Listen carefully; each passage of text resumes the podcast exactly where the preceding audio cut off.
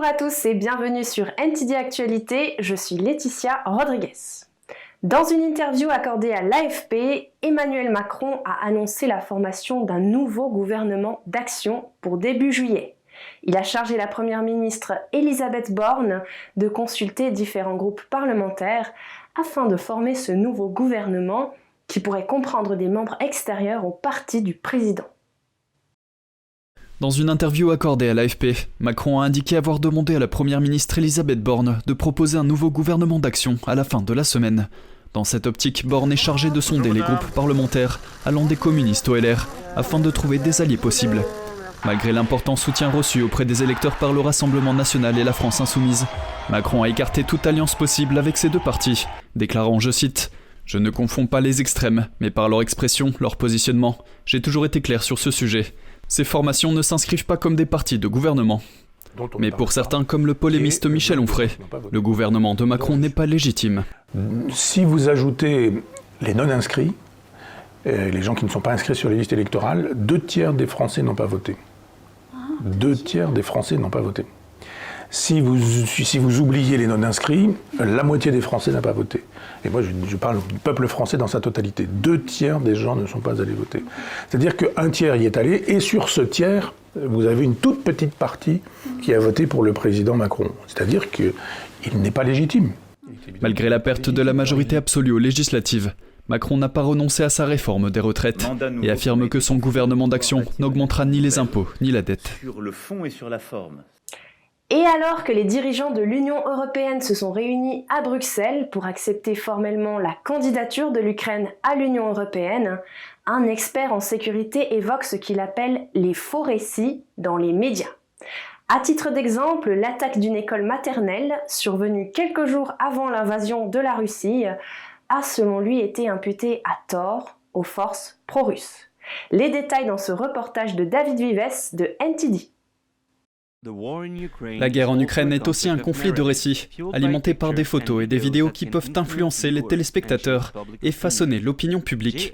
JN est un expert d'une organisation spécialisée dans la sécurité et a travaillé sur le terrain en Ukraine. Par prudence, il souhaite rester anonyme. JN affirme que de nombreux récits diffusés par les médias grand public sont déformés ou omettent des éléments importants de l'histoire, ce qui l'a poussé à contacter NTD et d'autres canaux d'information.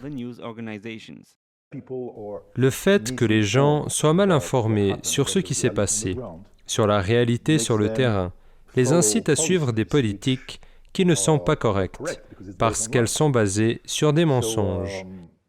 Donc, j'ai pensé, si tu peux agir pour la paix, eh bien, il est peut-être temps de parler. Il a décidé de mettre en avant sa propre expérience alors qu'il essayait d'obtenir les rapports les plus précis sur certains incidents à l'intention de son organisation. En 2014, des manifestations et des troubles civils de grande ampleur, connus sous le nom d'Euromaïdan, ont conduit à l'éviction du président de l'époque, Viktor Yanukovych. Au cours des manifestations, 130 personnes sont mortes, dont 18 policiers. Le meurtre de dizaines de manifestants a été attribué à une unité spéciale de la police ukrainienne selon une enquête menée par le nouveau gouvernement. Mais il y a une autre version de l'histoire. Dans un document de 75 pages, le professeur Ivan Kachanovsky de l'Université d'Ottawa a constaté que dans la majorité des meurtres, la police spéciale ne pouvait pas être impliquée.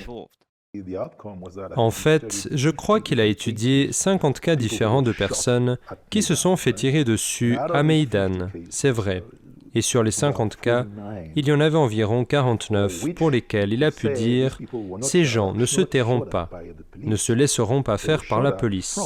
On leur a tiré dessus depuis des positions tenues par l'opposition. Et il y avait principalement deux endroits. Il y avait l'hôtel Ukraine près de Maïdan et il y avait un autre bâtiment à proximité. JN dit qu'il y a d'autres événements dont le récit a peu de sens pour lui comme l'attaque d'une école maternelle dans l'est de la région de Donbass le 17 février de cette année, avant le début de l'invasion. Les séparatistes pro-russes ont été désignés comme responsables de l'attaque, qui n'a fait aucune victime dans la ville de Stanitsia, Luhanska. Selon JN, le récit de cette attaque est inexact. Nous avons vu dans les médias qu'il y avait un trou dans un mur, et même Zelensky l'a mentionné. Regardez comme les Russes et leurs alliés sont violents et sauvages parce qu'ils ont osé bombarder un jardin d'enfants en plein jour, alors que des enfants étaient à l'intérieur. Et j'ai été très surpris. Parce que d'après ce que je savais, pendant tout le temps où j'étais là, ils n'ont jamais fait une telle chose. Alors je me disais, pourquoi le faire maintenant? À l'époque, lorsque les tensions étaient à leur comble, le 16 février était la date initiale annoncée par le gouvernement américain pour l'invasion. Selon JN, son organisation n'a pas été autorisée à enquêter sur place, ce qui n'était jamais arrivé auparavant avec ce type d'incident. J'étais méfiant et j'ai reçu le rapport officiel de la mission. Et je sais que tout ce qui y est écrit est fiable, parce que c'est un processus très rigoureux avant d'être publié. J'ai donc lu le rapport public. Et dans le rapport public, vous pouvez voir qu'ils ont dit que le bâtiment de l'école maternelle a reçu des tirs depuis le côté nord-est. Alors, j'ai fait ce que je fais habituellement dans ce genre de cas.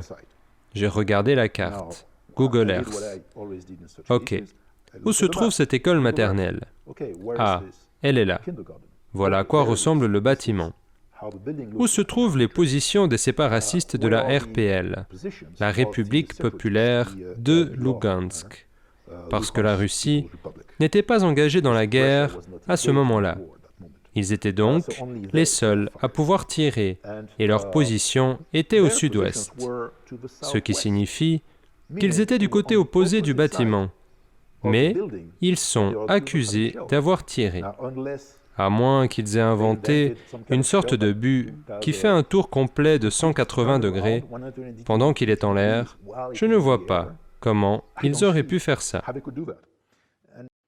Son hypothèse est que l'attaque était une opération sous faux drapeau pour déclencher une réponse de l'Ukraine et des alliés occidentaux contre la Russie. Une opération sous faux drapeau est un acte attribué à une autre personne ou un autre groupe qui peut être utilisé comme justification pour exercer des représailles. JN affirme qu'il ne cautionne pas l'invasion de l'Ukraine par le président Vladimir Poutine. Mais la raison pour laquelle il s'exprime est que les médias occidentaux ont opté pour un récit orienté lorsqu'ils couvrent la guerre en Ukraine et qu'ils ne voient pas souvent de vérification fiable des faits. David Vives, NTD News, Paris. Et l'Ukraine a obtenu une candidature accélérée à l'Union européenne par solidarité à cause de la guerre. Les candidats de longue date des Balkans se sentent quant à eux mis sur le banc de touche. Les exemptions de visa prennent en effet du retard et ces pays candidats n'attendaient pas grand-chose du sommet Balkan-Union européenne qui a eu lieu la semaine dernière. Cela fait plus de dix ans que les habitants du Kosovo attendent de pouvoir se déplacer vers l'Union européenne sans visa.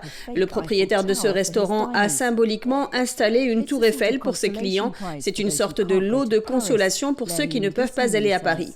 Ce clin d'œil reflète la désillusion des Balkans quant à la perspective de rejoindre un jour l'Union européenne, à tel point que deux des six États de la région, l'Albanie et la Serbie, ont failli ne pas participer au sommet Balkan-Union européenne le jeudi 23 juin à Bruxelles, mais ils ont changé d'avis à la dernière minute.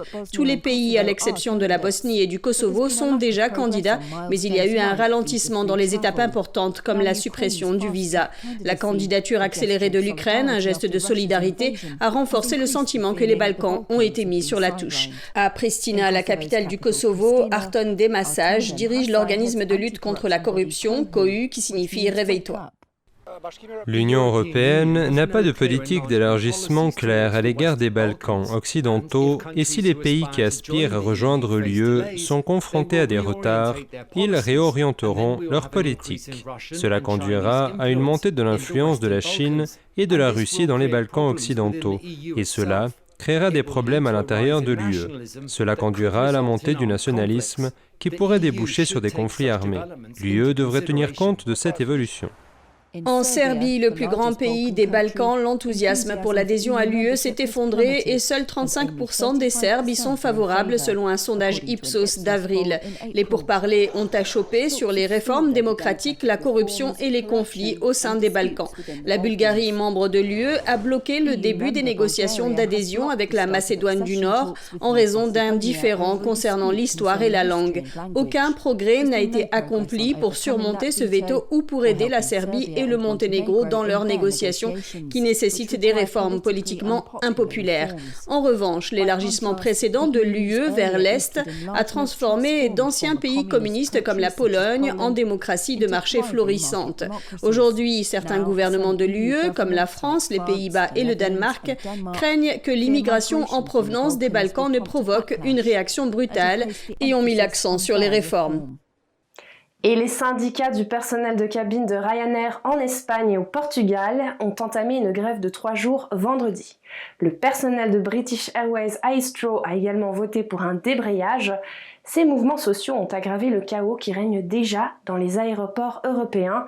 Eddie Aitken de NTD nous en dit plus.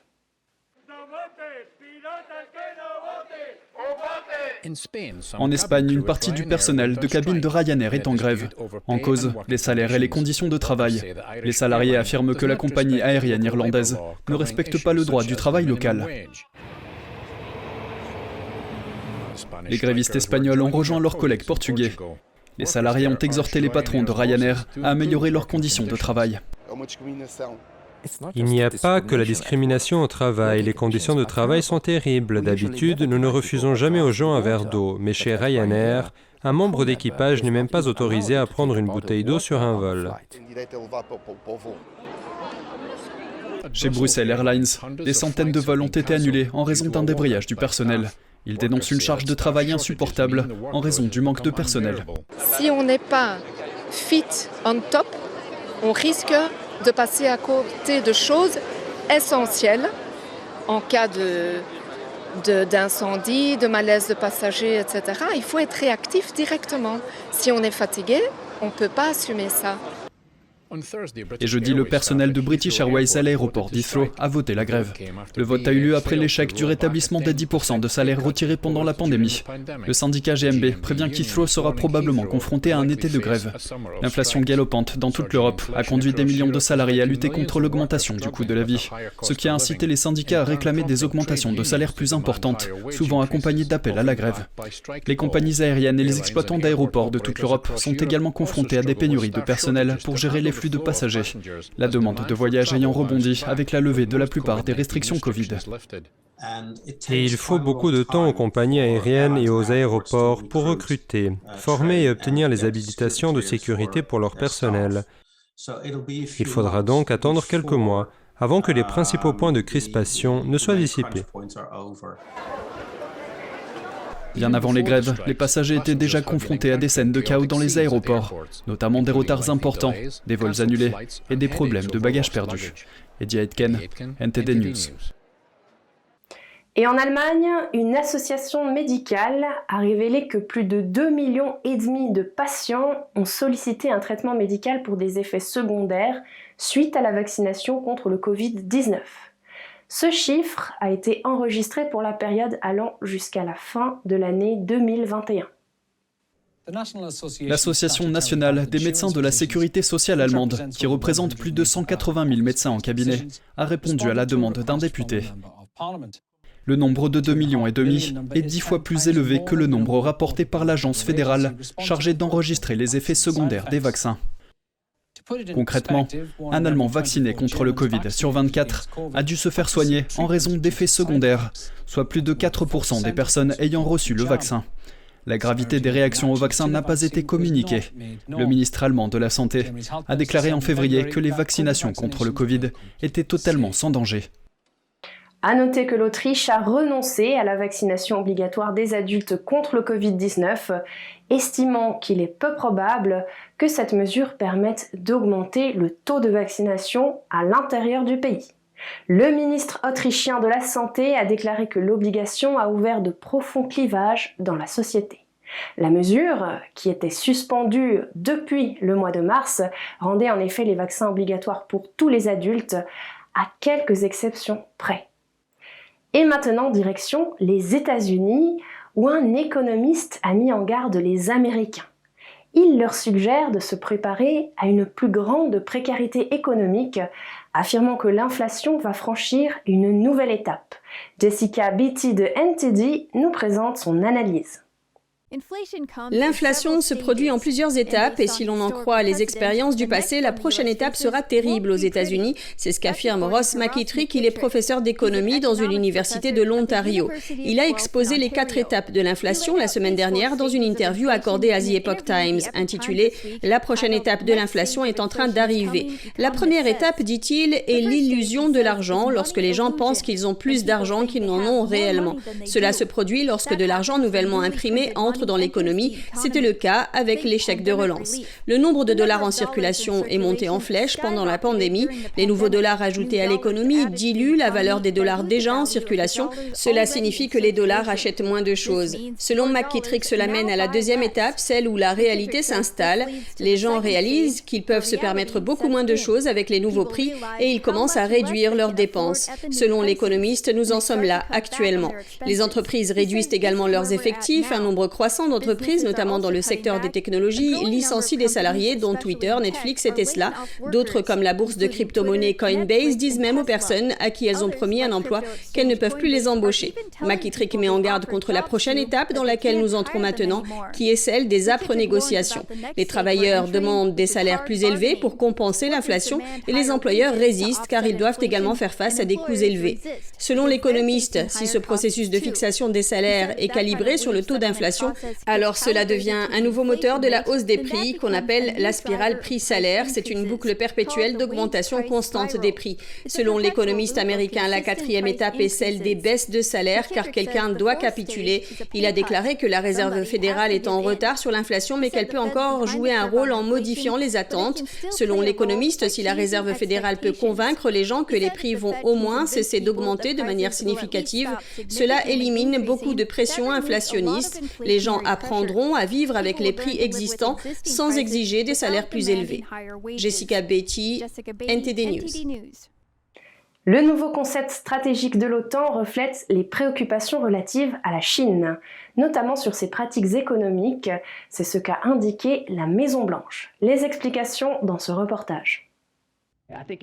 Je pense que c'est le reflet des mêmes préoccupations de nos alliés concernant l'effet des pratiques économiques chinoises, le recours au travail forcé, le vol intellectuel et, bien sûr, le comportement agressif, non seulement dans la région, mais aussi ailleurs dans le monde. Et ils pensent qu'il est important de prendre en compte la Chine dans le nouveau concept stratégique.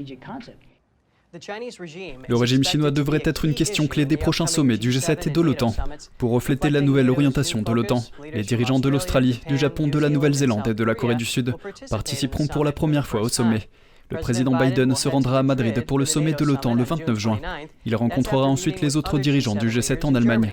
Lors de la réunion du G7 de l'année dernière en Angleterre, Biden a annoncé que les dirigeants avaient convenu de proposer des projets d'infrastructure dans les pays en développement afin de contrer l'initiative des nouvelles routes de la soie de Pékin. Le projet a été critiqué comme étant une forme de diplomatie du piège de la dette.